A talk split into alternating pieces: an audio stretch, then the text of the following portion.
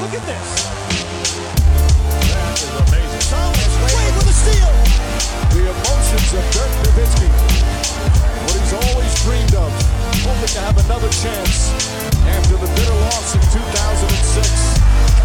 Watch this play.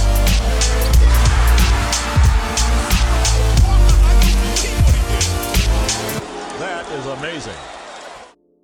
Hallo und willkommen zu Gut Next, dem deutschen Basketball-Podcast im Internet. Mein Name ist André Vogt und ich begrüße euch zur neuen Folge unseres kleinen, aber feinen Basketball-Hörspiels. Heute mit dem zweiten Teil des Fragen-Podcasts, ja, der eigentlich schon vor einigen Tagen kommen sollte. Und ich merke es gerade sehr, sehr laut hier, aber da kann ich leider nichts dafür. Das Hotelzimmer ist ein bisschen, bisschen wenig verglast, also vielleicht nur einfach. Aber das soll uns nicht davon abhalten.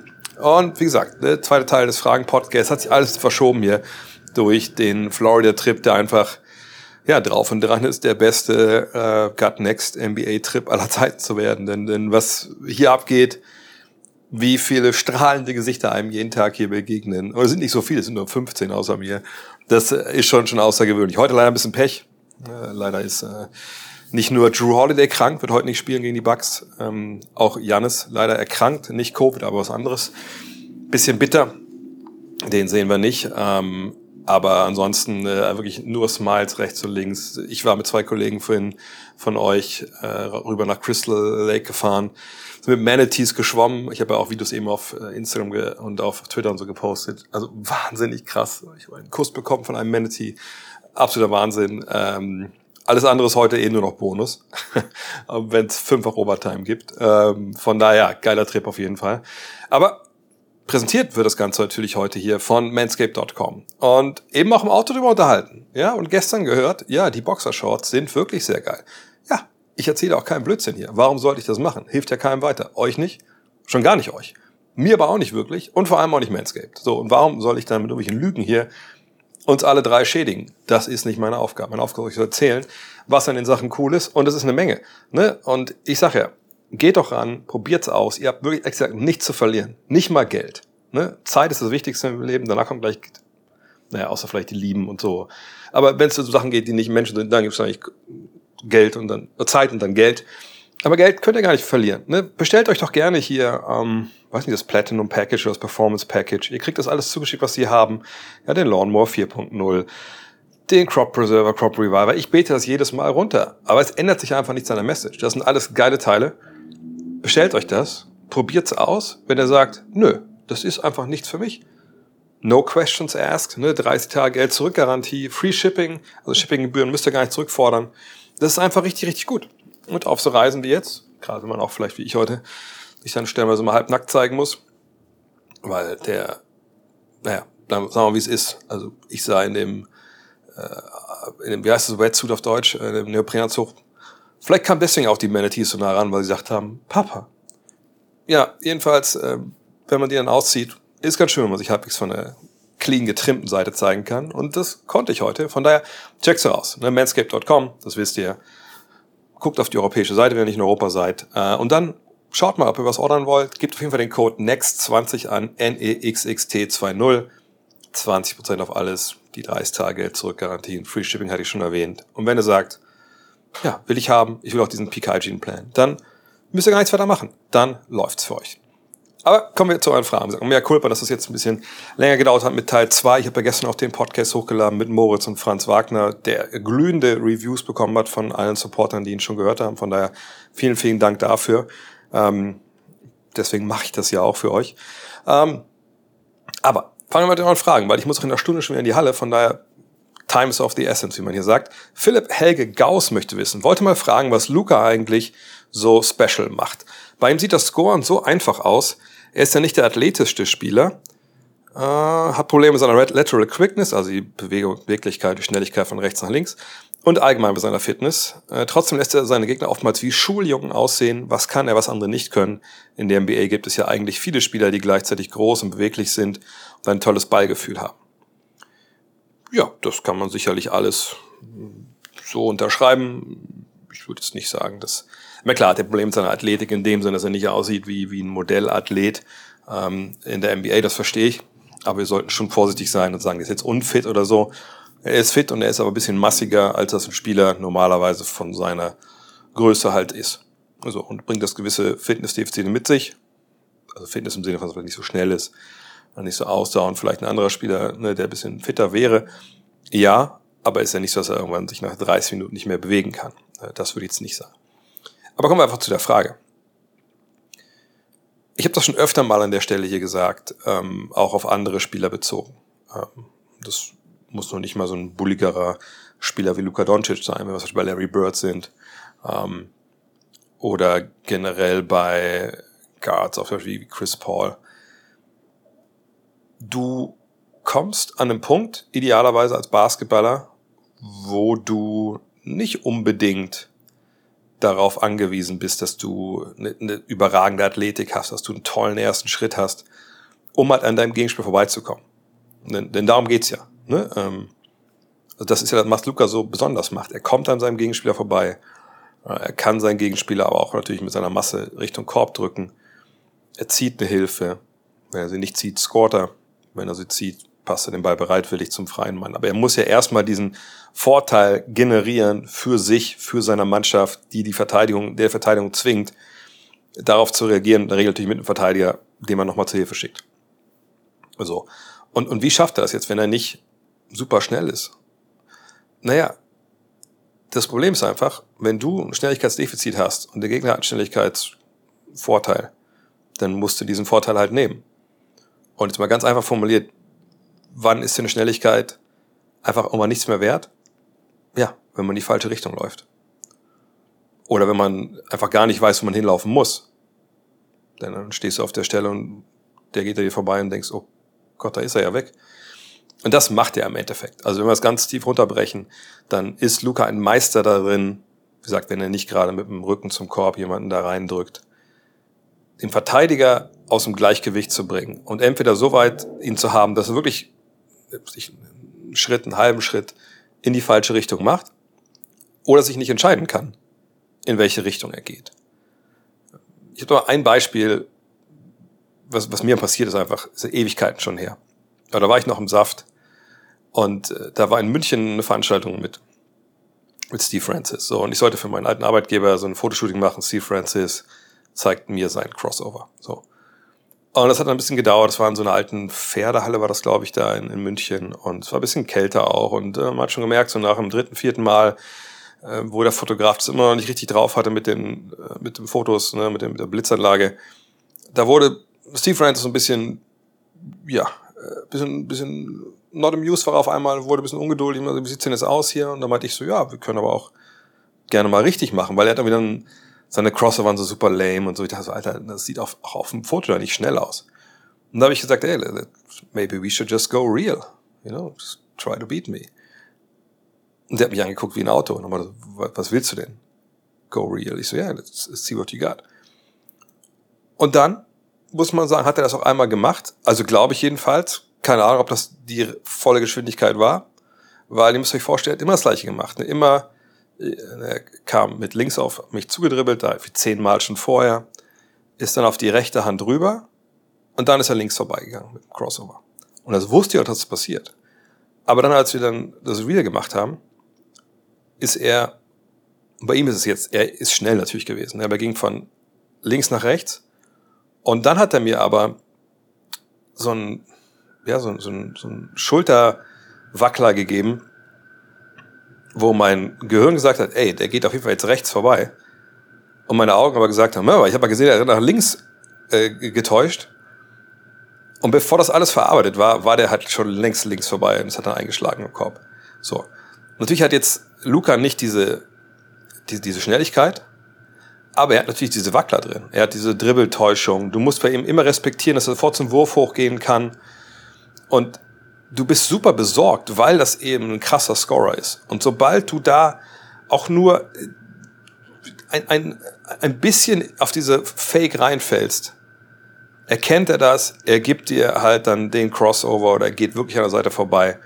Und wenn er einmal so Level mit dir ist, also Schulter auf Schulter, kommst du auch nicht mehr hinterher. Einfach weil er dann seinen Körper reinstellen kann. Und das, also natürlich neben dem Händchen, dem Spielverständnis, dem Auge, ne, wie tight sein Dribbling ist und so. das ist das, was, glaube ich, der Philipp hier meint. Also wie kommt der an seinen Leuten vorbei? Und er, er faked dich halt aus. Er, er bringt dich dazu, in die falsche Richtung zu gehen. Oder wenn er in die Richtung gehen wollte und du reagierst drauf, kann er dir halt den Konter geben und du kommst nicht hinterher mit der Reaktion. Und das macht ihn einfach, was das jetzt angeht, dieses Vorbeigehen, schneller als den Gegner, weil er eben diesen, diesen Vorteil nimmt, weil er eben die Richtung auf einmal ändert. Timpe Domrös fragt, wieso laufen die Mavericks kein Pick and Roll mit Irving und Doncic als Duo? Egal wer Ballhändler ist, das wäre aus meiner Sicht doch fast nicht zu stoppen. Und mit Green, Bullock und Kleber drumherum hat man zusätzlich noch gute Cutter und Werfer. In der Tat wundert mich auch, dass man das noch gar nicht gesehen hat. Wenn ihr euch erinnern könnt, war das aber auch bei Draymond Green und Steph Curry so, dass man das auch in den, den guten Jahren der, der Warriors stellenweise in der regulären Saison gar nicht gesehen hat. Und dann in den Playoffs auch mal war es da ist jetzt schwer, das jetzt mit der Situation komplett zu vergleichen. Das würde ich nicht machen. Aber ich, was ich damit sagen will, ist, dass es manchmal einfach Trainerstäbe gibt, die vielleicht einfach solche Optionen sich ein bisschen aufheben wollen für später. Äh, ich denke, in dem Fall wundert es mich trotzdem und ich würde es eigentlich auch gerne mal sehen, wie die beiden das laufen. Ähm, gerade wenn eben noch drei Werfer neben ihnen auf dem Feld stehen. Ich weiß allerdings nicht, wie jetzt zum Beispiel auch das Lineup, was hier gerade auch in der Frage ähm, skizziert wurde, wie oft das auf dem Feld stand auch. Aber ich bin überzeugt davon, dass wir das demnächst irgendwann mal sehen werden. Es sei denn, man sagt, naja, ähm, wir kriegen damit, damit haben wir keine Option zum Rollen, ne, zum Korb. Das würden ja beide nicht machen. Beide würden wahrscheinlich eher so in die äh, so ein Short Roll gehen, vor allem natürlich Luca. Und äh, da kann man natürlich dann wieder Plays machen. Aber diesen Vorteil, den wir dadurch generieren, den generieren wir auch, wenn wir mit, was ich, mit, mit Wild Powell Pick and Roll laufen. Wir brauchen eigentlich das nicht und damit haben wir dann immer noch einen sehr, sehr guten Schützen auf der Weak Side, der seine Verteidigung bindet. So kann man es natürlich auch erklären. Aber ich würde mich auch freuen, wenn wir das mal sehen werden, gerade Richtung Playoffs. Redwood, und keine Bang, das ist die letzte Frage zu den Mavs. Ist Luka Doncic ein negativer, neutraler oder positiver Verteidiger? Manche Journalisten, Experten schätzen ihn als defensiven Schwachpunkt. Andere wiederum sagen, dass er ein neutraler Verteidiger ist diese Saison das ist natürlich diese eine Sache, die man ganz, ganz schwer quantifizieren kann. Es gibt verschiedenste Ideen, ihr kennt das mittlerweile auch alles, ne? Defensive Box plus minus, eine Real plus minus, defensiv, ähm, On-Off-Statistiken. Ja, da gibt es verschiedene Sachen, wo man drauf gucken kann, aber nichts erzählt die ganze Wahrheit. Von daher ist man schnell beim Augentest, aber man kann natürlich auch nicht so viel sehen, dass man jetzt am Ende des Tages sagen kann, ne, ist positiv oder negativ. Das geht ja dann auch nicht. Ähm, für meine Begriffe ist es bei ihm so, und vor allem nochmal, eine Sache dazu noch, also generell bei Defensive, du kannst ja sehr, sehr gut verteidigen oder Gegner trifft den Wurf und dann ist es auf dem Papier, analytisch gesehen, keine erfolgreiche defensive Possession gewesen. Ähm, aber das alles richtig gemacht. Und war es vielleicht auch ein Pluffsverteidiger, nur am Ende steht Minus, also minus zwei Punkte. Ähm, wie, wie geht sowas überhaupt in die Bewertung mit ein? Ähm, dann muss man sagen, eine ist ja aber die Frage, gegen wen spielst du eigentlich? Also wenn jetzt Luca immer gegen den schlechtesten Mann des Gegners, sag mal, Luca sich hat Matisse Thibault, weil der zwar momentan über 50 seiner Dreier trifft, aber einfach kleine Sample Size und man trotzdem sagt, das ist der schlechteste Angreifer des Gegners. Und er macht einen wahnsinnig guten Job gegen den.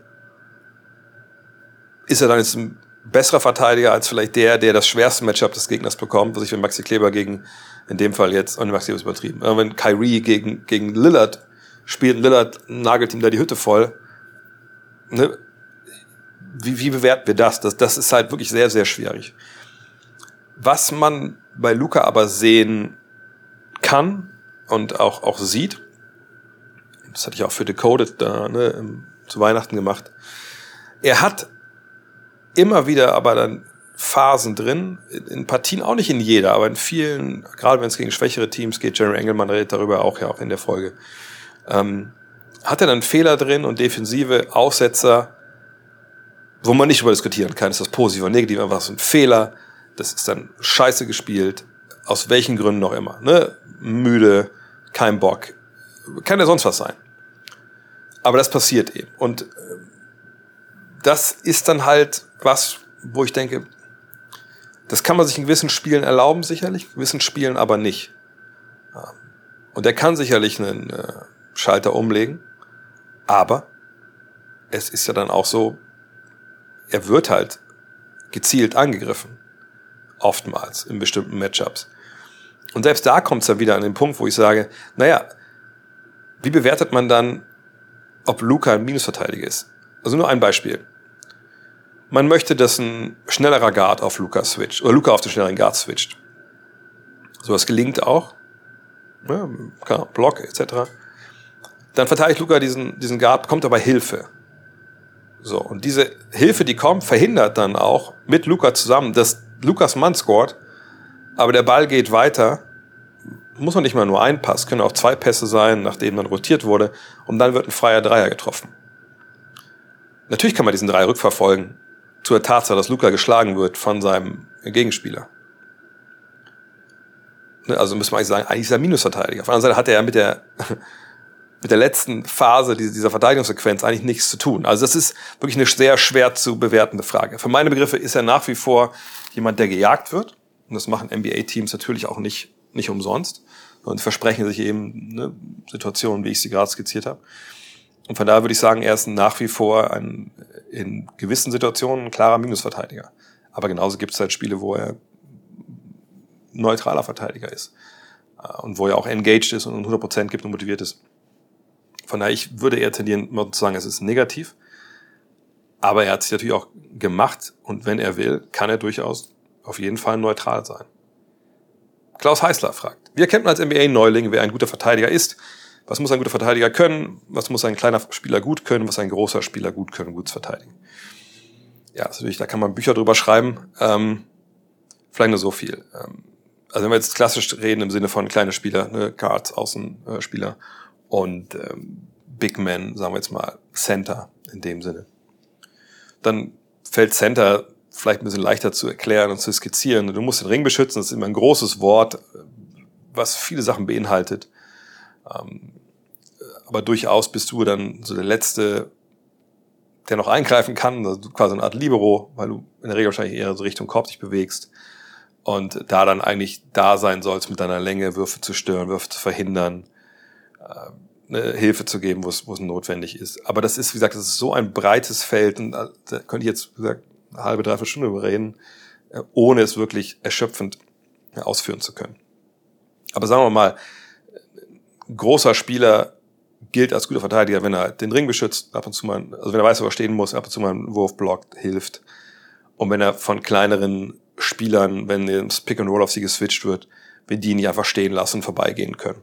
Also immer wie Enes Kanter äh, war halt in der Hinsicht ein klarer Minusverteidiger ähm, und war einfach nicht spielbar. Deswegen auch dieses Can't Play Kanter. Und ich weiß, jetzt werden wir einige sagen, Moment, das, hat, das wurde erst gesagt, als er angefangen hat, die China-Politik zu äh, kritisieren. Nee, das war schon eine ganze Ecke vorher. Ähm, ne, das ist ein schlechtes Beispiel für schlechte Defense eben. Gutes Beispiel, schlechte Defense so. Äh, was ein Außenspieler angeht, wie auch da könnte man jetzt ewig lange drüber reden. Aber wenn wir es vielleicht einfach kurz fassen wollen, also sich nicht per Dribble Penetration schlagen lassen. Also es ist nicht ein Spieler, an dir vorbeidribbeln kann, einfach ohne Gegenwehr, ohne Block gestellt bekommen zu haben.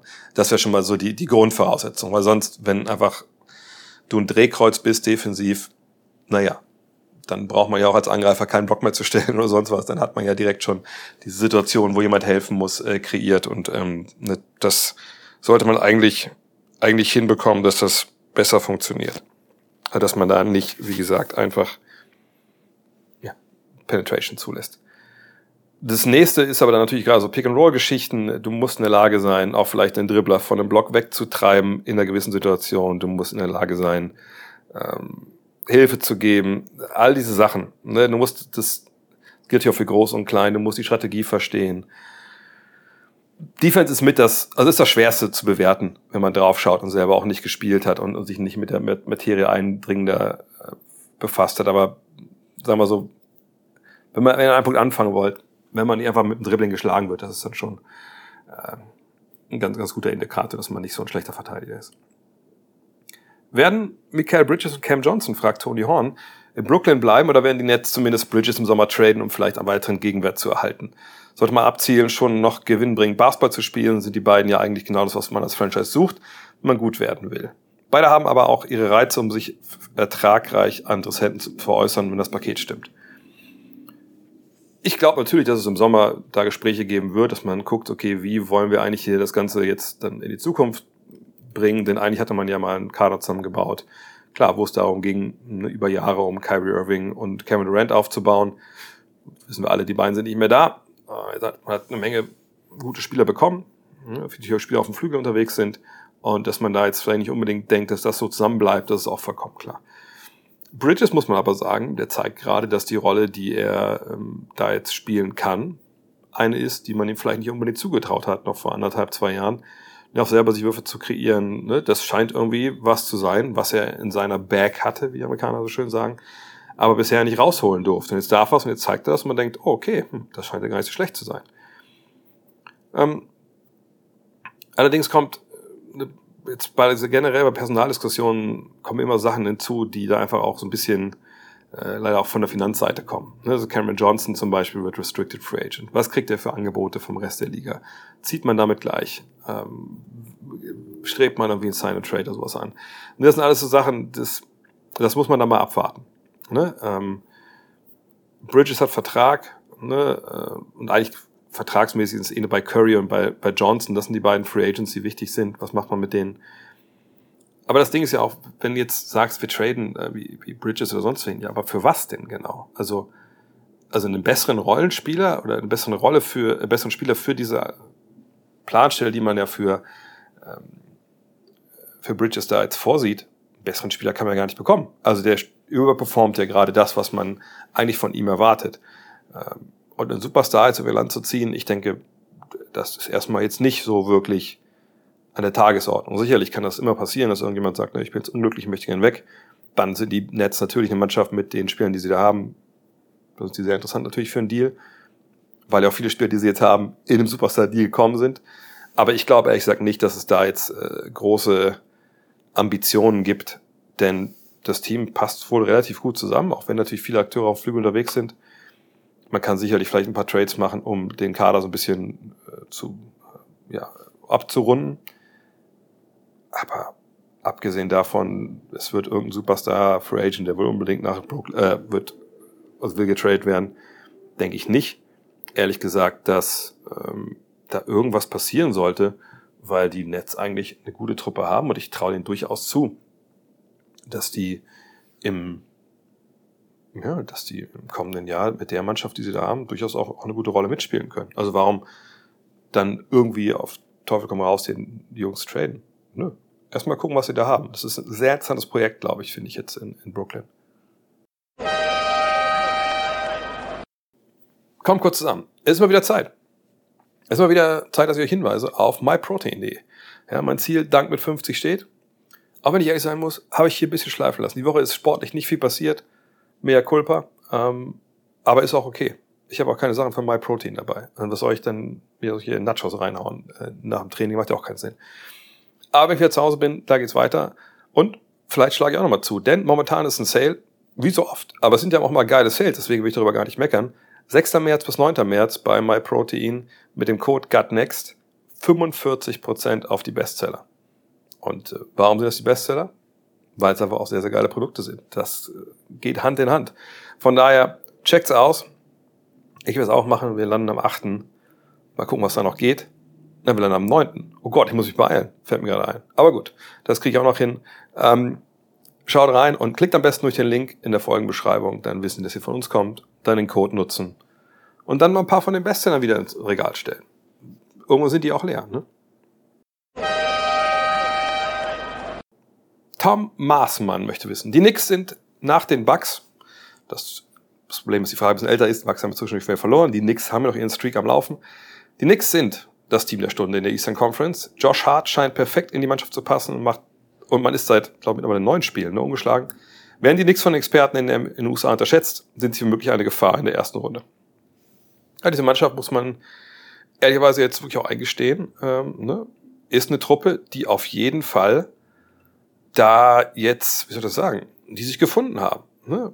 Das dauert manchmal auch eine Weile, gerade wenn man so Spieler hat, die ähm, vielleicht auch ne, dem, die den Ball viel äh, haben wollen oder auch scoren wollen. Ne? Das muss ich ein bisschen einschangeln oft. Und dann gab es ja auch so ein paar Trades. Ne? Von daher das hat ein bisschen vielleicht gedauert.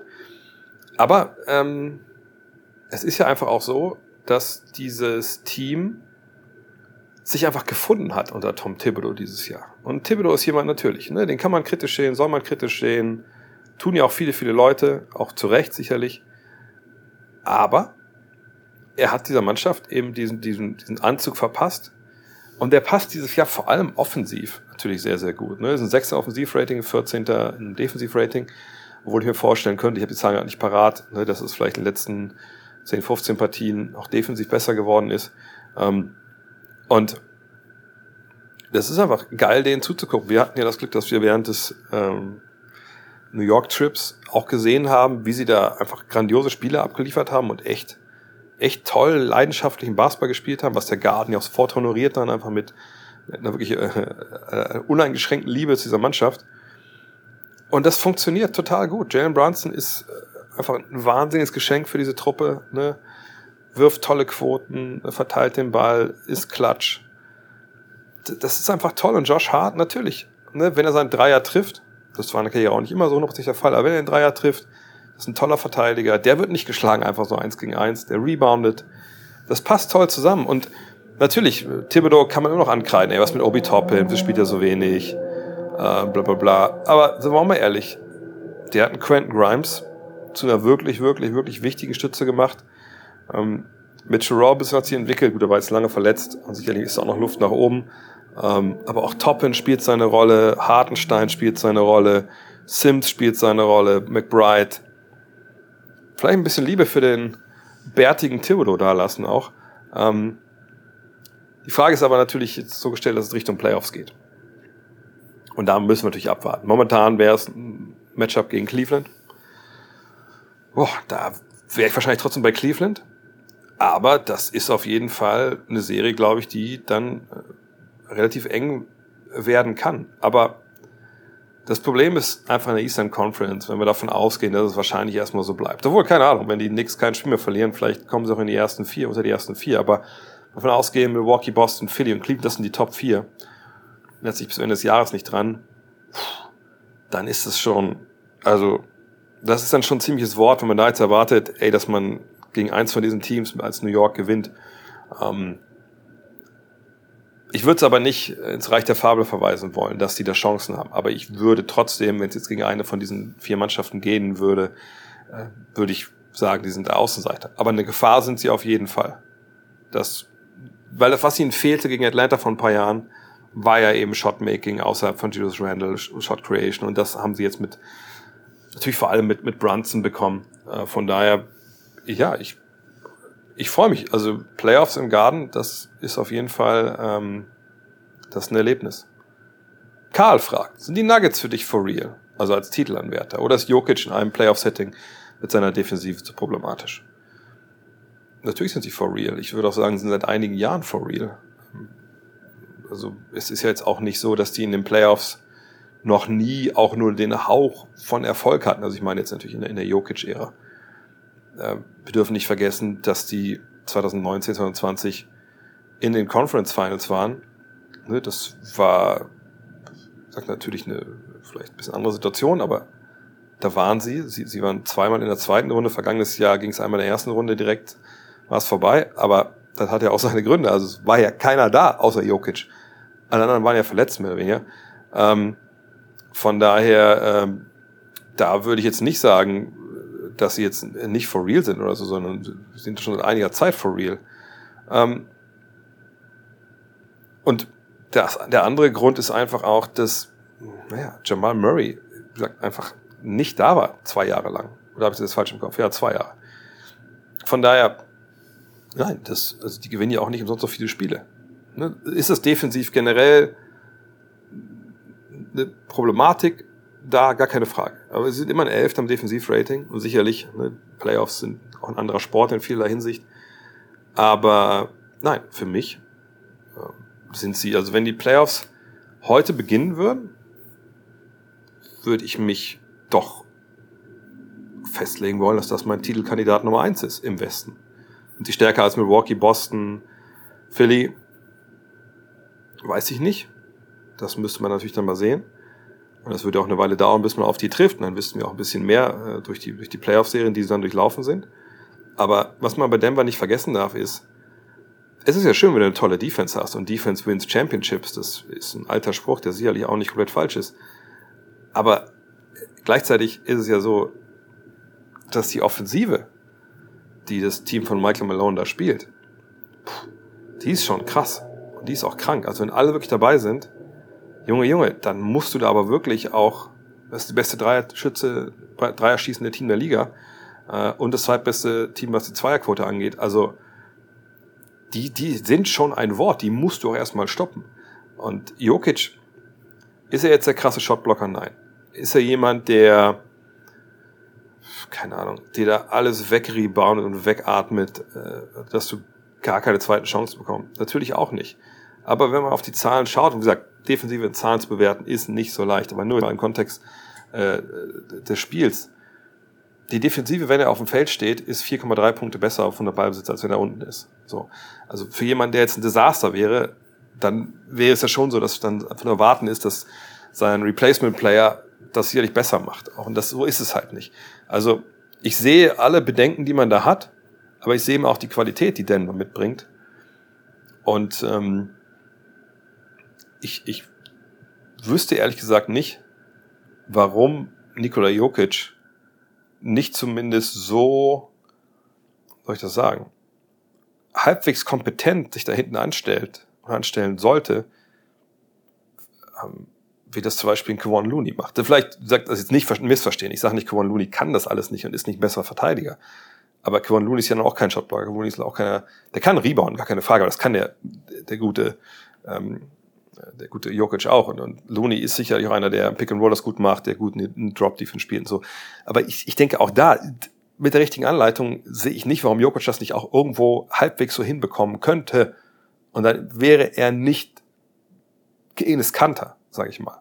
Und dann bist du auch in der Lage, da gewisse Dinge zu justieren in der Team Defense und dann bist du in der Lage auch Tiefe zu spielen. Und sie sagt, die waren auch schon in Conference Finals. Also klar, wir haben auch in Conference Finals gesehen, dass wenn man dann äh, Two-Man-Game spielt, dann ist man ein bisschen schwierig. Aber die können Meister werden mit dem. Da bin ich mir sicher. Auch weil die Offensive einfach so wahnsinnig gut ist. Steffen Kugler fragt, wie siehst du die aktuelle Saison der Timberwolves? Denkst du, wenn Cat zurück ist, wird es richtig gut? Oder, das, oder passt er einfach nicht zu Gobert? Hatte ich früh in der Saison schon mal drüber gesprochen, dass es eigentlich gar nicht so darum geht, ob die beiden jetzt zusammenpassen, sondern wenn du mit zwei solchen Big Men spielst, dann brauchst du einen, gerade einen defensiven Plan. Offensiv ist, glaube ich, gar nicht so wild, weil die Towns ist ja eh der beste Dreischütze aller Zeiten, über zwei Meter, zwölf, wie er selber sagt. Von daher, dann ist es ja kein Thema. Aber ähm, wenn er dann zurück ist, du brauchst halt einen Plan für die Defensive mit zwei solchen Big Men. Und ähm, die Frage ist halt, ähm, kommt er jetzt für die letzten 10, 15 Spiele zurück? Towns, äh, können sie das dann in so kurzer Zeit einstudieren, was sie ja vor seiner Verletzung nicht eingestudiert bekommen haben? Das glaube ich ehrlich gesagt nicht. Ähm, sollte man dann vielleicht gucken, dass man die beiden so ein bisschen trennt oft. Hat sich auch im Kader ja einiges getan mit den Trades. Ich, ich glaube, die Zeit reicht nicht, dass die Saison auf so hohes Niveau zu bringen, dass es in den Playoffs für, für Überraschungen reicht. Ähm, und dann kann man im Sommer, vielleicht mit einem neuen Trainer mal gucken, ähm, einfach schauen, ob man da einen guten Plan hat. Äh, aber jetzt, glaube ich, reicht die Zeit einfach nicht dazu. Außerdem muss man eh gucken, wenn ein Spieler zurückkommt, der eigentlich ne, der Topscorer, der wichtigste Mann mehr oder weniger ist. Äh, aber es gibt dann andere Leute, die auch jetzt abwesend natürlich geglänzt haben, gerade Anthony Edwards. Wie kriegt man sie zusammen? Es gibt einen neuen Point Guard. Also das sind so viele Fragen. Ich glaube nicht, dass die unbedingt besseren Basketball spielen werden, wenn Town zurück ist in dieser Saison, weil einfach du in der Saison das manchmal auch schwer wieder dann ne, alles zusammenführen kannst. Gustav ganz und gar nicht fragt, ist Ben Simmons nach Ablauf seines Vertrages noch in der NBA am richtigen Platz oder ist eine andere NBA-Mannschaft seine letzte Chance. Ähm, das sind ja zwei verschiedene Sachen. Also erstmal sein Vertrag läuft für 2025. Das zahlt ihm noch eine Menge Geld. Ne? Nächstes Jahr 38, dann sind es 40 Millionen. Was danach passiert, ich sage keine Ahnung. Also er war ja ein brauchbarer NBA-Spieler, sehr brauchbar, All-Star, toller Verteidiger. Muss man auch sagen, ist er jetzt gerade nicht. Ne? Das, da müssen wir, gibt's ja keine zwei Meinungen kriegt er jetzt auch mal die Kurve. Ne? das scheint ja wirklich zu sein, dass er wirklich mentale Probleme hatte und hat, ne, sich dazu motivieren oder generell auch Basketball auf dem Niveau zu spielen. Wenn er das nicht mehr kann, ja, dann weiß ich auch nicht. Dann, ähm, wie machen wir das dann? Was machen wir dann mit dem? Wir werden es sehen. Ich meine, der Junge ist jetzt was 26, 27. Vertrag geht dann also knapp so bis 30. Was danach kommt, keine Ahnung. Aber jetzt ist nicht so, dass er es nicht kann. Das ist, was ich meine. Wir reden nicht von einem Borderline-NBA-Spieler, der es nicht kann. Wir reden von einem echt sehr, sehr guten NBA-Spieler, der bestimmte Dinge nicht konnte, vor allem durch Werfen, andere Dinge aber unfassbar gut konnte oder sehr, sehr gut konnte, die jetzt aber nicht mehr kann, weil er irgendwie das, ja, keine Ahnung. Ne? Also fehlt es an Motivation, ähm, hat er eine gewisse psychische Probleme, die ihn einfach, keine Ahnung, wo er nicht fokussieren kann oder wo, wo er andere Sachen ihm wichtiger sind. Keine Ahnung, man, man weiß es ja einfach nicht. Man kann einfach nur hoffen, das sollten wir alle, dass er mit sich, seinem Sport und seiner Arbeit wieder so ins Reine kommt, dass wir den Ben Simmons sehen, den wir stellenweise in Philadelphia gesehen haben zu Beginn seiner Karriere. Weil dann kann das toller Spieler sein, auch für diese Netzmannschaft. Aber ob er noch in der NBA ist am Ende seines oder noch einen neuen Vertrag unterschreibt, ich glaube, das ist momentan nicht seriös zu prognostizieren, ehrlich gesagt. Coach Simon Bertram fragt, Vertragsstattung in der NBA, du sagst regelmäßig, dass Spieler pro Spiel bezahlt werden. Ist das wirklich so oder teilt man virtuell einfach das Gehalt durch 82 und dann ist, und das ist dann dein Gehalt pro Spiel? Oder ist es wirklich so, dass Spieler Check pro Spiel kriegen? Nee, kriegen Checks nicht pro Spiel, aber wir kriegen zweimal Checks im, im Monat. Ähm, oder habe ich das falsch im Kopf? Ja, doch, zweimal Checks im Monat. Und ja, wenn du natürlich dann jetzt Spiele suspendiert wirst, dann kriegst du halt ein 82 deines Gehalts nicht. Playoff-Spiele sind eh dann for free, ne, das, das spielst du umsonst, bezahlt wirst du für die, du kriegst nicht den Playoff-Cut, also diese Prämie, aber ne, das ist dieses pro Spiel in den Playoffs bezahlt wirst. Ja, und dann kriegst du halt zwei Schecks im Monat, ja. Also ich hoffe mal, dass mittlerweile auch in den USA überwiesen wird. Hätte ich vielleicht morgen mal, gestern mal die Wagners fragen sollen, wie das bei denen, ob die auf die, auf die, ob die auf ihr Jeans-Konto das Geld überwiesen bekommen. Jan Menzel, was macht deiner Meinung nach einen guten Paint-Scorer aus und wer ist aktuell der Beste in der NBA?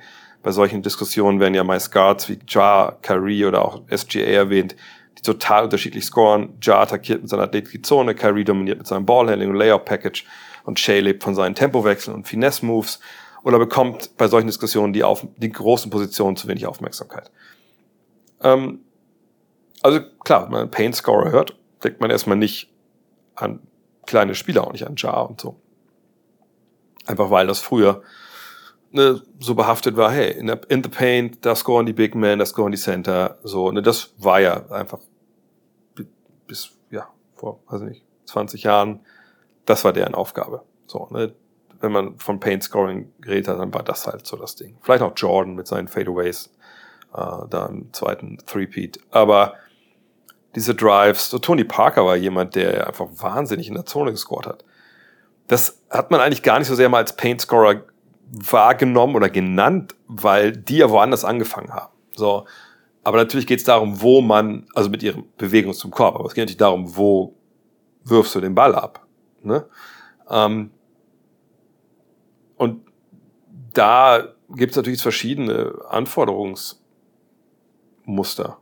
Ne? Also wenn man nicht gerade Bull Bull ist, der auch irgendwie Floater wirft, was ich so Training, wo ich denke, das ist einfach so das, also beim Aufwärmen, wo ich denke, okay, das ist einfach auch super strange. Wer soll, wozu braucht der denn einen Floater? Ähm, aber ne, generell ist es so, also so Big Men, die haben dann irgendwelche Fadeaways, äh, die haben ihre Hooks, so Baby Hooks. Das ist in der Regel halt, halt deren Scoring. Oder sie bereiten das halt vor mit, mit Drop Steps, mit Dribblings und Post Moves im Endeffekt. Oder mit Cuts.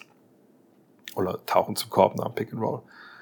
Äh, und dann gibt's ja verschiedene Möglichkeiten, ne, wie sie ihre Moves dann anbringen. Kleinere Spieler, wie die, die genannt werden, gut, die müssen natürlich an ihren Leuten vorbeikommen und dann müssen sie gegen die zweite Verteidigungswelle, also ein Big Man, der aushilft oder so, scoren. Und da sind natürlich dann Floater gefragt, so Push-Shots oder auch akrobatische Leger. Ich meine, bei Jar, da kennen wir genug Beispiele, wie er einfach rechts und links vorbeigeht. Dann einfach sich so verdreht und macht das Ding rein. Ähm, von daher, ja, es ist schwierig, das so zu, so zu fassen, so, das muss ein Außenzonenscorer können, was muss ein Innen-Zonenscorer können. Im Endeffekt musst du in die Zone kommen, äh, du musst da deinen deinen Wurf anbringen können. Ähm, eben entweder, gesagt, beschützt durch einen Floater vor dem Arm der, der Big Man oder halt mit einem Hakenwurf, der auch in der Regel schwer zu blocken ist. Wenn man es ganz runterbrechen will, kommt man da an. Wie man jetzt an seinem Spieler vorbeikommt, naja, draußen brauchst du ja die Dribble-Moves, Fakes, Speed, alles, was ich für bei Luca äh, beschrieben habe und im Low Post. Ist es nicht anders? Ne, du brauchst deine Spin-Moves, um Rücken zum Korb musst du ein bisschen arbeiten können. Ähm, aber das, wie gesagt, jetzt eine Bucketliste aufzustellen, äh, ist ein bisschen schwierig. Apropos, äh, eigentlich hatte ich mir vorgenommen, ich wollte eigentlich zum Anfang was über Jamorant sagen. Vielleicht baue ich das kurz einmal ein. Ähm, und zwar so ein bisschen, also jetzt ohne Frage, sondern kurz ein kleiner, kleiner Monolog, weil äh, klar, bist alle Bescheid, ne? er wurde suspendiert, zwei Spiele. Jetzt aber ist, ist er auch out indefinitely, also ich denke, dass ein bisschen mehr auch, auch zwei Spiele werden. Ähm, aber ich habe da verschiedenste Nachrichten bekommen, auch so super, ja, also ehrlich gesagt, so ein bisschen wild daher fabulierte Nachrichten, am Motto, du verurteilst Ja Morant, du hast keine Ahnung, wie es auf der Straße ist und so. Wo normalerweise würde ich darauf gar nicht reagieren, aber es gab da ein paar davon und vielleicht möchte ich ein, zwei Sachen dazu nur sagen. Also, auch weil viele in die andere Richtung überreagieren und sagen, der darf jetzt die Saison nicht mehr spielen und so. Also John Morant hat eventuell, ich gehe davon aus, dass er es sogar hat, aber keine Ahnung, ne? ich, ich kenne die ganzen Details ja auch nicht. Er hat eine Waffe gezeigt auf Instagram, es war in Denver, ne, nach dem Spiel, im Stripclub, so. Und jetzt könnte man sagen, ja gut, ist seine Waffe, kann er mitnehmen, mein Gott, in den USA gibt es ja irgendwie kaum Regeln und so. Ist aber leider nicht so. Denn, und das ist die Frage, die geklärt werden muss, die können wir alle nicht beantworten, aber ich meine, ich würde schon sehr stark davon ausgehen, dass das die Waffe von Ja Morant ist und nicht die Waffe von einem Kumpel, der in Denver lebt oder in Colorado, weil darum geht's jetzt momentan. Wenn er nämlich seine Waffe aus Memphis mitgenommen hat nach Denver, dann hat er die über Staatsgrenzen transportiert, wo ich denke, dass es auch schon mal nicht so ganz koscher ist. Viel problematischer ist aber, er ist ja nicht mit dem Auto dahin gefahren oder mit, mit, mit, mit dem Zug oder so, sondern er ist mit dem NBA-Flugzeug, eben von den Nuggets natürlich, dahin, äh, von den Nuggets, von den Grizzlies nach Denver geflogen. Heißt, er hat die Waffe da an Bord gehabt und ich dachte sicherlich der Name Gilbert Arenas was. Ist auch im Dark Issue natürlich verewigt vom The Mac. Also Waffen will die NBA nirgendwo sehen, wo die NBA sich ne, professionell bewegt. Also die wollen keine Waffen in der Kabine, die wollen keine Waffe im Trainingszentrum, die wollen keine Waffe in Flugzeugen, auch nicht natürlich in, in den Hallen. So. Und äh, das kann jetzt echt nochmal, also viel mehr werden als diese zwei Spiele, wenn sich dieses, das zeigt, dass das seine Waffe ist und er hat die ne, einfach heimlich da in NBA-Zirkeln transportiert. Das vielleicht nur dazu. Ähm, diese Verurteilung von ihm, die dann doch stattfindet, natürlich stellen wir so online, so, ey, hier, bla bla bla, der Typ, das geht gar nicht, der darf nicht, darf nie wieder. Finde ich falsch. Ich finde aber auch Paul Pierce falsch, wenn er sagt, ey, ihr kennt alle den Struggle nicht, als ich damals niedergestochen wurde. Danach hatte ich dann auch immer meine äh, Kollegen dabei äh, oder meine Waffen dabei oder ich habe mich geschützt, blablabla. Ne? Ich verstehe auch da, ich verstehe bei beiden Seiten, wo die herkommen. Ne? Ich verstehe es auf jeden Fall auch, bei, wenn ich die Story von Paul Pierce nicht kenne. Paul Pierce wurde als, als Rookie oder Zweitjahresprofi, hat er irgendwie äh, Stress bekommen, ein paar Leuten. Und wurde, glaube ich, elfmal damals in den Rücken gestochen. Ne? Ähm, was man dann denkt, alle, ich muss mich mal verteidigen können. Ja, total. Bin ich vollkommen dabei, bei dir, gar keine Frage. Nur, A, ist doch schon ein paar Jahre her, ne? Zeiten zwei ein bisschen die andere, andere jetzt mittlerweile. Äh, B, wenn du Security brauchst, es gibt Leute, die du anstellen kannst dafür. Es nennt sich Security. So. Und das machen eigentlich auch alle äh, NBA-Stars oder die meisten machen das so. Es ist sogar so, dass Teams mit Security reisen und, und wenn das Team sich aufwärmt, steht dieser Security-Mann auf der Seite, wo sich das Team aufwärmt in der jeweiligen Arena und guckt eben nur wirklich Head on a Swivel, guckt rechts und links, okay, gibt's irgendwo hier irgendeinen wilden Fan, der aufs Feld laufen will, dann tackelt er den. So. Dirk Nowitzki seit Jahren jemanden, der sich um seine Security kümmert weil er nicht mit der Waffe wahrscheinlich rumlaufen will die ganze Zeit. Ne, also das, ne, dass man sich schützen muss, gar keine Frage, aber dass man mit einer Waffe im Stripclub irgendwie post, ich weiß auch nicht, gegen wen er sich da jetzt genau geschützt hat, wenn ich ehrlich bin. Ähm, gegen Instagram, weil Instagram angegriffen. Naja, jedenfalls, man sollte ihn nicht vorverurteilen, ne, er ist ein junger Mann. Das sind genau diese Fehler, aus denen man lernen kann und lernen muss und lernen soll. Gleichzeitig ne, gibt es natürlich für diese jungen Millionäre, das darf man nicht vergessen, sind natürlich eine Zielscheibe ne, für verschiedenste Geschichten. Ne, Leute wollen sie ausnutzen, ne, keine Ahnung, Geld rauspressen, keine Ahnung. Es gibt verschiedenste Sachen. Ja, lest das Dark Issue, da sind ja auch ein paar Geschichten so drin. Aber die Art und Weise, wie er das jetzt gemacht hat, ne, wie die Nummer mit Indiana, dass da irgendwie ein Laserpointer reingepointet wird in den Bus, dass die denken, ist da eine Waffe dran, ist da keine Waffe dran.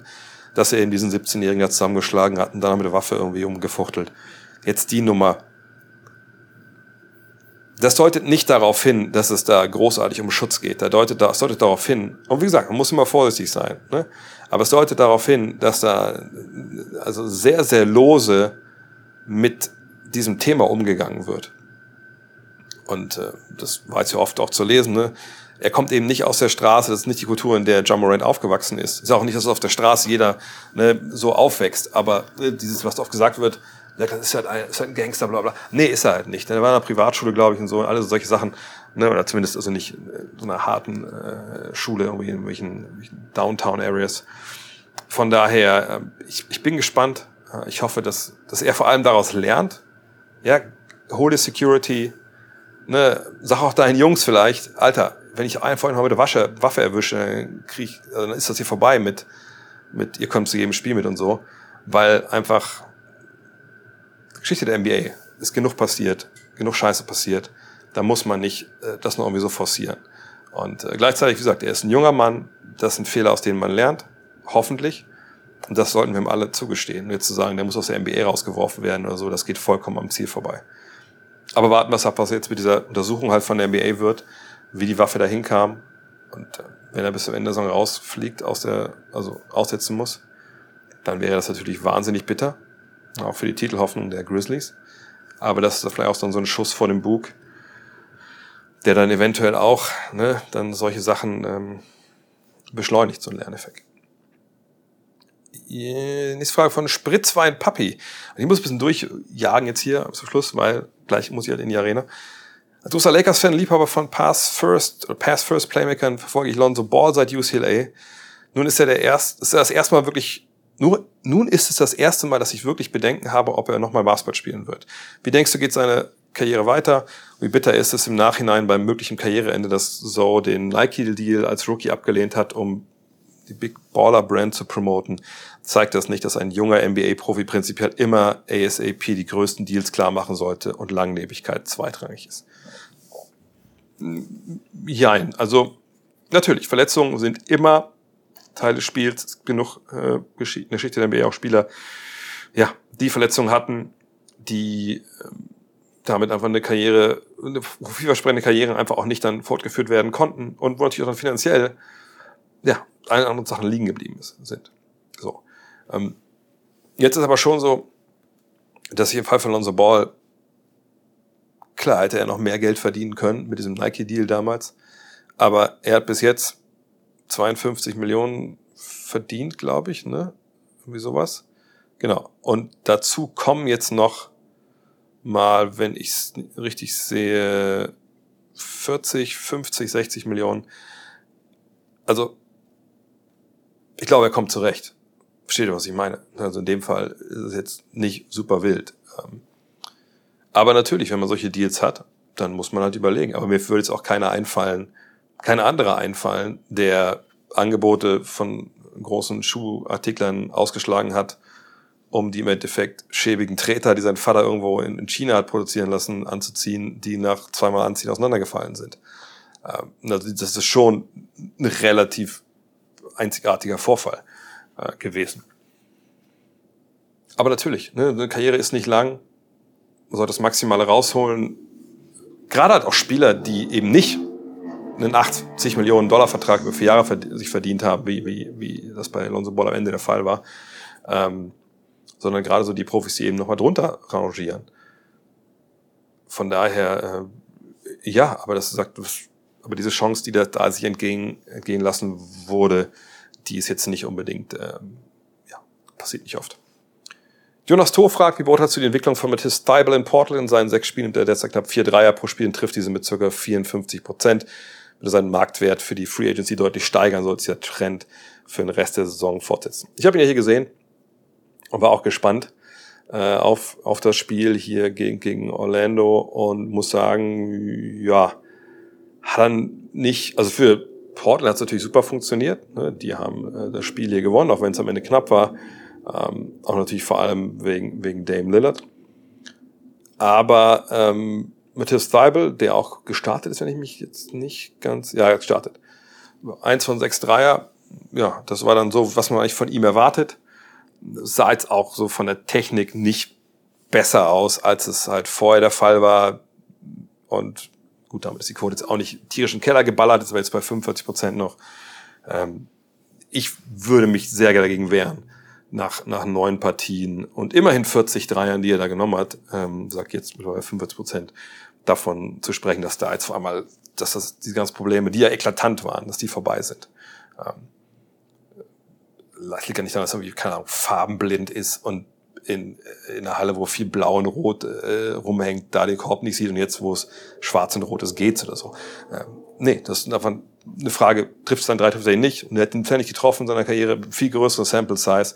Und jetzt bei einer viel kleineren sieht's gut aus, aber es sind ja noch ein paar Spiele. Wenn er bis zum Ende der Saison 50% Dreier trifft, lege ich mich fest, dann ist das für ihn gut. Kracht die Sache jetzt runter bis auf für sich 34, 35 sogar, dann würde ich sagen, ist es nicht so gut. Aber von dem, was ich da technisch sehe, würde ich sagen, ich würde mich schon arg wundern, wenn jemand die Technik sieht und dann denkt, der trifft nächstes Jahr 40% seiner Dreier. Ist das eine Technik, die man retten kann und sich wirklich aufbauen kann? Natürlich, keine Frage. Aber ähm, so ein kleines Sample Size bringt dann eigentlich Richtung Free Agency relativ wenig. Was nicht heißt, dass er nicht viel Geld verdienen kann, denn er ist ein krasser Verteidiger. Und wenn er halbwegs einen Dreier trifft, sagen wir mal so 33, 34 Prozent, dann kannst du damit vollkommen leben. Und dann ist das auch ein wichtiger Mann. Aber das muss er erst mal zeigen. Sladi fragt, sollte der MVP auch nach den Erfolgen in den Playoffs gemessen werden? Für mich ist es ein Regular Season Award, aber mehr Experten aus den USA halten einen Jokic zum Beispiel vor, er könnte nicht dreimal im Folge MVP werden, weil er bis jetzt in den Playoffs nichts erreicht hat. Ja, diese Diskussion gibt's natürlich, äh, weil natürlich die, die es erreicht haben, es geschafft haben, riesengroßen Erfolg in den Playoffs hatten. Aber die Kollegen, die so argumentieren, die haben den Award nicht verstanden. Punkt. Also, da weiß gar nicht, was man dazu noch großartig sagen soll. Es ist ein Regular Season Award. Wir haben einen im Endeffekt einen Playoff äh, Finals, äh, oder äh, wir haben einen Playoff MVP, das ist der Finals MVP Award. Ich, ich kann das nicht nachvollziehen, wie man sich so zu einem Grazhüter aufspielen kann in einer Zeit oder einer NBA, die in jedem Jahrzehnt, wo es jedem Jahrzehnt Paradigmenwechsel gab, gerade jetzt auch zuletzt mit, mit dem Dreier und dem Scoring und so. Und da jetzt zu sagen, wir können jemandem, der klar der beste Spieler dieses Jahr ist, meine er und Janis sind momentan die klaren Favoriten, würde ich sagen, ähm, wo man jetzt sagt, na, der, also der kann das nicht werden aus X, Y, Z. Was ist das nächste, was wir sagen? Okay, Janis kann es aber auch nicht werden, denn er war schon zweimal und wenn er jetzt dreimal wird, was soll das? Wo, wo fangen wir an, wo hören wir auf? Die Regeln sind klar definiert, es geht um die reguläre Saison, deswegen wird er dann auch vergeben, deswegen wird er dann auch gewählt. Alle, die denken, sie müssten sich da aufspielen und sagen, nee, das geht nicht, muss man sagen, nee, vielleicht einfach über einen anderen Job mal nachdenken. Oder sich ein bisschen educaten in der Geschichte. TR fragt, ich weiß, du magst die Goat-Debatte nicht, aber würde Janis mit seinem zweiten Titel oder Jokic mit seinem dritten MVP und einem Titel an einem Dirk vorbeiziehen als größter europäischer Basketballer? Ja, ich denke, da müssen wir alle auch ehrlich sein und sagen, die sind auch beide schon sehr nah dran, auch jetzt schon an ihm vorbeizuziehen, auch ohne weiteren Titel. Je nachdem, wie lange sie halt spielen, was sie noch erreichen. Aber das ist eine Diskussion natürlich für, für, für einen anderen Tag. Ähm, am Ende des Tages müssen wir, sage ich ja wie immer bei solchen Geschichten, warten, bis dann wirklich auch ne, die Karriere vorbei ist. Es sei denn, man ist schon während der aktiven Zeit klar an dem Konkurrenten vorbeigerauscht. Das sehe ich jetzt bei den beiden noch nicht, dass es so klar an dem vorbeigerauscht ist. Aber natürlich, wenn es nur, nur um die NBA geht, ne, Dirk hat ja auch in der Fieberwelt einiges erreicht, da sind die beiden schon wahnsinnig nah dran an Dirk. Und das hätte man sicherlich auch nicht gedacht, dass man so schnell ähm, darüber redet, dass da es legitime, äh, ja, bessere Spieler aller Zeiten gibt aus Europa als Dirk Nowitzki. Ähm, Pelle fragt, in der aktuellen Folge Hall of Game, ich glaube mittlerweile die voraktuelle, äh, sprecht über die besten Ingame-Danker aller Zeiten und die aktuellen Spieler, denen ihr diesen denen ihr dieses Potenzial zutraut. Da fiel der Name LeBron James nicht, was mich doch etwas verwundert hat. Klar hat er aktuell nicht mehr die Athletik vergangener Jahrzehnte, aber über seine Karriere weg hat er auch krasse Dunks abgeliefert. Da meine Frage, wie du ihn all-time ranken würdest für Ingame-Dunks. Ist immer schwer, weil man natürlich auch dann von der eigenen Wahrnehmung jetzt spricht. Und wie gesagt, bei ihm ist es ja jetzt auch so, dass man einfach, äh, was wir auch bei Hall of Game sagen, ne, dass man stellenweise die, die jüngeren Dunker und die jüngeren Spieler, die in den letzten Jahren halt dann groß waren, dass man den, den tut es natürlich nicht gut, dass man jeden Dank sehen kann, ähm, halt ne, in der Wiederholung sofort. Das ist natürlich schwierig, weil es dann gar nichts Besonderes mehr großartig ist. Und bei LeBron habe ich, finde auch mal überlegt, als ich die Fragen rausgesucht habe, oder vorgestern, wo ich rausgesucht habe, ähm, ich dachte, okay, was, welche Danks von LeBron sind mir einfach so wahnsinnig im Gedächtnis geblieben, dass ich denke, das sind so All-Time-Dinger, die ich halt von Jordan im Gedächtnis habe. Äh, auch von, natürlich von Spielern, die vielleicht nur ein, zwei so geile Dinge hatten. Beispiel Shannon Brown hatte mal diesen einen Dank da im Break für die Lakers, der einfach Wahnsinn war. Und von LeBron habe ich da echt wenig. Das sind, vor allem sind das die Dunks, die mir in Erinnerung sind, sind eben auch keine Dunks so in, in Traffic, wo, das ist halt so meine Dankvorliebe, ne, dieses über irgendwen rüber danken. Ne? Das ist einfach so, das ist die höchste Form und ich sage, dass er das nie gemacht hat. Ich sage, dass das so Dinger sind, da kommt mir von ihm vielleicht ein, zwei kommen mir in den Sinn, wo ich denke, ja, das war schon nice. Aber das ist dann auch schon vielleicht auch gar nicht mal mehr Cleveland 2 gewesen, sondern halt dann Anfang Miami vielleicht. Äh, und dann aber ähm, eigentlich eher Cleveland, aber auch nicht in dieser Masse so. Ich weiß auch gar nicht, woran das liegt, weil natürlich eine wahnsinnige Liga hat und auch tolle Danks. Aber viele von den Danks, die mir von ihm gedächtnis wirklich sind, und es ist die groß, ist die Mehrheit, sind so Danks so eins gegen null oder es steht halt keiner im Weg. Von daher, für mich ist Ingame Danks einfach, es muss in die Fresse geben da. Und das hat er, für meine Begriffe, da habe ich zu wenig im Kopf, um ihn da zu küren. Konter 1848 fragt, ich habe mich letzter Zeit mit Kevin Garnett beschäftigt und mir einige Videos angeguckt habe öfters gelesen, dass er defensiv sehr dominant war. Könntest du bitte seine Karriere erzählen, seinen Spielstil? Ich war damals noch zu jung. Durch die Highlight-Videos, die ich gesehen habe, habe ich den Eindruck, dass er mit sehr viel Einsatz und Leidenschaft gespielt hat und wirkte auf mich wie ein cooler Typ. Ja, ich will natürlich hier nicht den Hall of Game Podcast vorwegnehmen über äh, Kevin Garnett. Aber Garnett war genau das. Ein hyperathletischer, großer Spieler, eher auf der dünnen Seite, kam aus, dem, aus der Highschool, der ist erster moderner Highschooler wieder äh, in die NBA, äh, hat sich da auch dann direkt etabliert, muss man sagen. Das Tor dann geöffnet, auch für Leute wie Kobe und so. Ähm, und war ein Big Man, kam mehr so über die Finesse, also mehr so über den Wurf als über die Power, weil er einfach, er einfach nicht, nicht den Körper hatte dafür, also nicht die Muskeln, sag ich mal, die, die, Kraft, die Masse. Und ähm, war dann lange, lange in, in, bei den Timberwolves immer wieder in der ersten Runde gescheitert, äh, hat sich auch immer tougher ausgehabt. Also der hat wirklich, der hat kein Load Management betrieben. Und dann war manchmal die Kritik, ja, hat er in den Playoffs einfach hat er nichts mehr übrig gehabt an Power. Äh, dann kam er nach Boston, da hat er dann den Meistertitel geholt, endlich. Und ja, wahnsinnig beweglicher Spieler, toller Ringbeschützer, konnte auf kleine Guards switchen. Heutzutage was ich auch Dreier werfen, damals ging das dann halt so im langen Zweierbereich auch weiter. Hat super viel Spaß gemacht, den Spielen zu sehen. Also auch da gerne mal ganze, ganze, ähm, soll ich das sagen, ganze Spiele gucken. Dann glaube ich, äh, hat man vor allem einen guten Überblick, wie, wie toll er war. So, letzte Frage jetzt hier.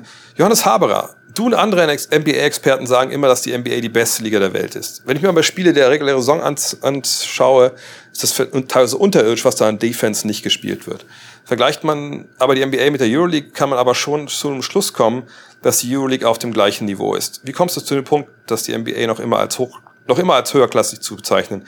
Mich interessieren die Gründe, welche ich nicht ganz nachvollziehen kann. Und der erste Grund ist natürlich die Spieler. Ähm, es gibt in der Euroleague keinen einzigen Akteur, der in der NBA ein Superstar wäre oder All-Star wäre. Also aber All-Star. Ähm, nur die besten Spieler, die momentan auch, oder viele von denen, die rumlaufen in, in der Euroleague, die da spielen, die da voll abreißen und, und performen, die waren mal in der NBA und waren da halt Mitläufer, Rollenspieler, und sind dann einfach wieder zurück nach Europa oder waren gar nicht hier. Also nicht hier in, in der, bei der B. So, also wir haben halt vom Skillset der einzelnen Spieler, und das geht, das geht nicht um die Stars, es geht auch um die Rollenspieler etc., haben wir halt einen ziemlich großen Unterschied, eigentlich auch einen sehr, sehr, sehr großen Unterschied zwischen diesen beiden äh, Ligen. Und das ist so die Grundlage von dieser Diskrepanz, was die Qualität angeht. Das mit der Defense, das ist ja immer so das, also am liebsten würde ich eigentlich jetzt fragen, okay, welche Spiele meinst du genau? Zeig mir bitte die Spiele und zeig mir bitte diese Sequenz, wo die Defense schlecht war. Ne? Ähm, weil es ja zwei Sachen sind. Die eine Sache ist, ich kann schlecht verteidigen und ne, Leute hauen ihr Dinger rein und ich mache einen Fehler, okay, gar kein Thema. Ähm, aber dann würde ich jetzt alle erstmal fragen, okay, was war es jetzt gerade für eine Mannschaft, die du da gesehen hast? Also welche Mannschaft hat da gerade schlecht verteidigt? War das ein Team, was Meister werden will? War das ein Team, was in die Playoffs kommt? Oder war das ein Team, was im Endeffekt sich gerade neu aufbaut, wie hier in Orlando oder in Detroit oder in Charlotte? Was war das für eine Mannschaft? Was waren das für Spieler? Waren das junge Spieler, alte Spieler? Hatten die keinen Bock? Das muss man ja erstmal klären. So.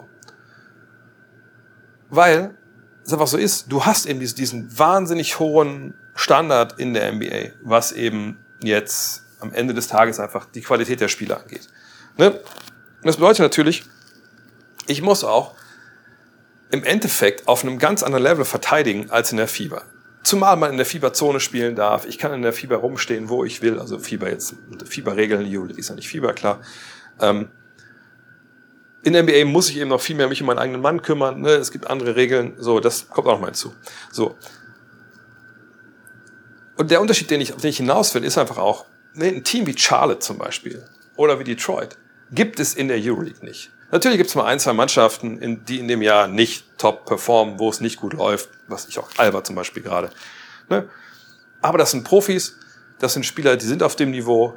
Ne? Das ist ja, es gibt ja kaum mal eine Mannschaft, die in der Euroleague einen Neuaufbau startet mit super jungen Leuten. Das, das kommt mal vor, keine Frage.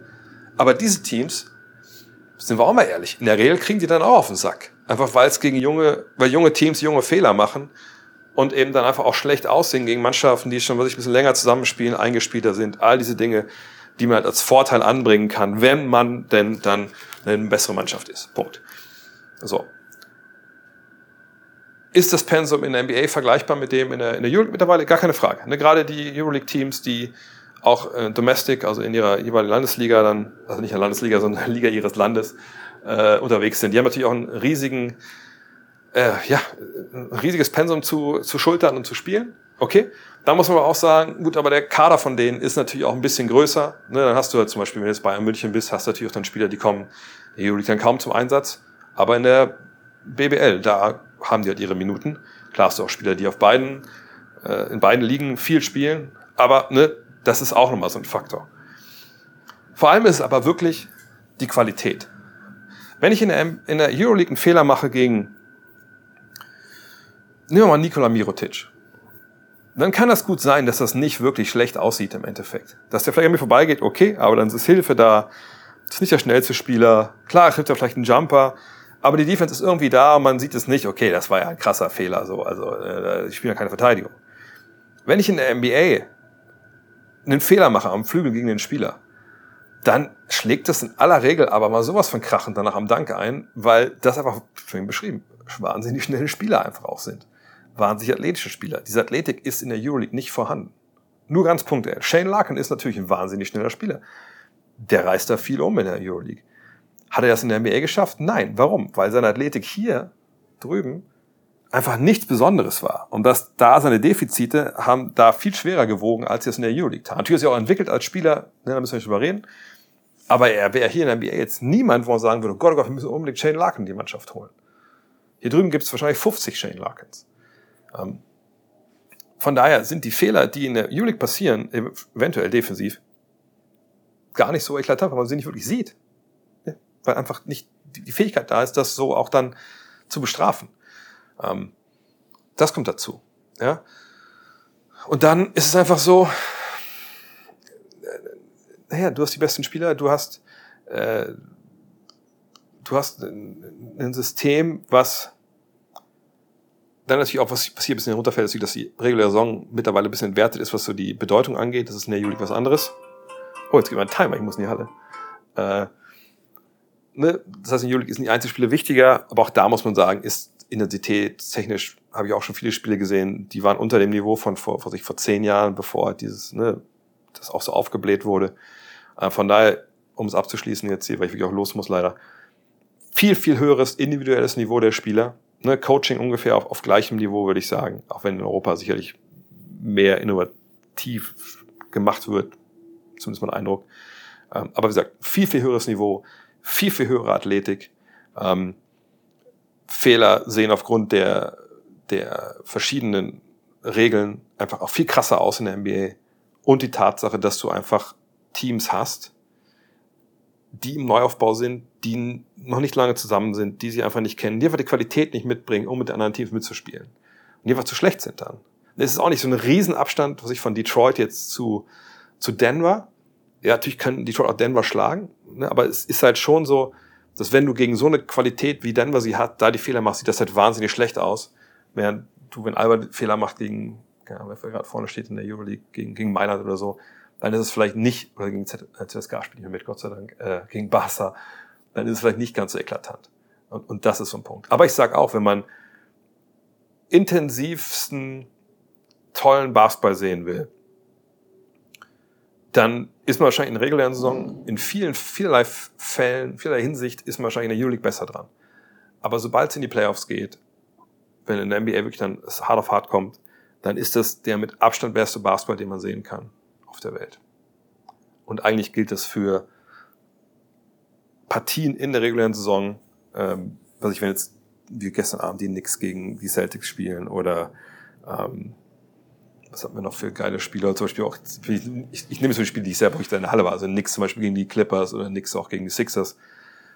Das sind einfach Spiele, diese Qualität vom Shotmaking ne, und allem, die sieht man einfach in der Euroleague nicht. Und deswegen ist das hier die beste Basketballliga der Welt.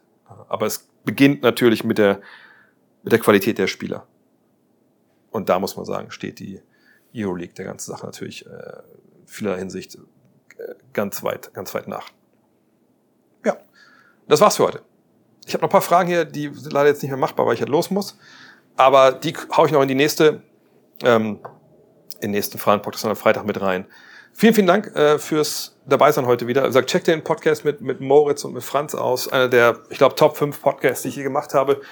Also ich bin ja nur, stehe, sitze nur daneben, aber was die beiden dann erzählt haben, war einfach wahnsinnig interessant, wahnsinnig cool. Kann ich mir empfehlen. Wenn ihr noch Supporter werden wollt, ne, patreon.com slash drehvogt. Das ist am einfachsten, weil ich jetzt gerade auch hier mit, ich kann nicht immer dann immer gucken, wann kommen die Mails und äh, schickt mir einen Screenshot. Macht's patreon.com slash drehvogt. Ähm, da könnt ihr das dann hören. In diesem Sinne, vielen Dank fürs Zuhören. Äh, uns geht's morgen zurück nach, äh, nach Deutschland und dann am Freitag, ich wollte der Champions League nicht die Quote kaputt machen, gibt's dann auch den nächsten großen NBA Live Fragen Stream presented by Tissot. Da hören wir uns. Aber Rapid Reaction und Fragen Stream, es gibt alles noch jetzt. Keine Bange, da wird, wird kein Podcast zurückgelassen. In diesem Sinne,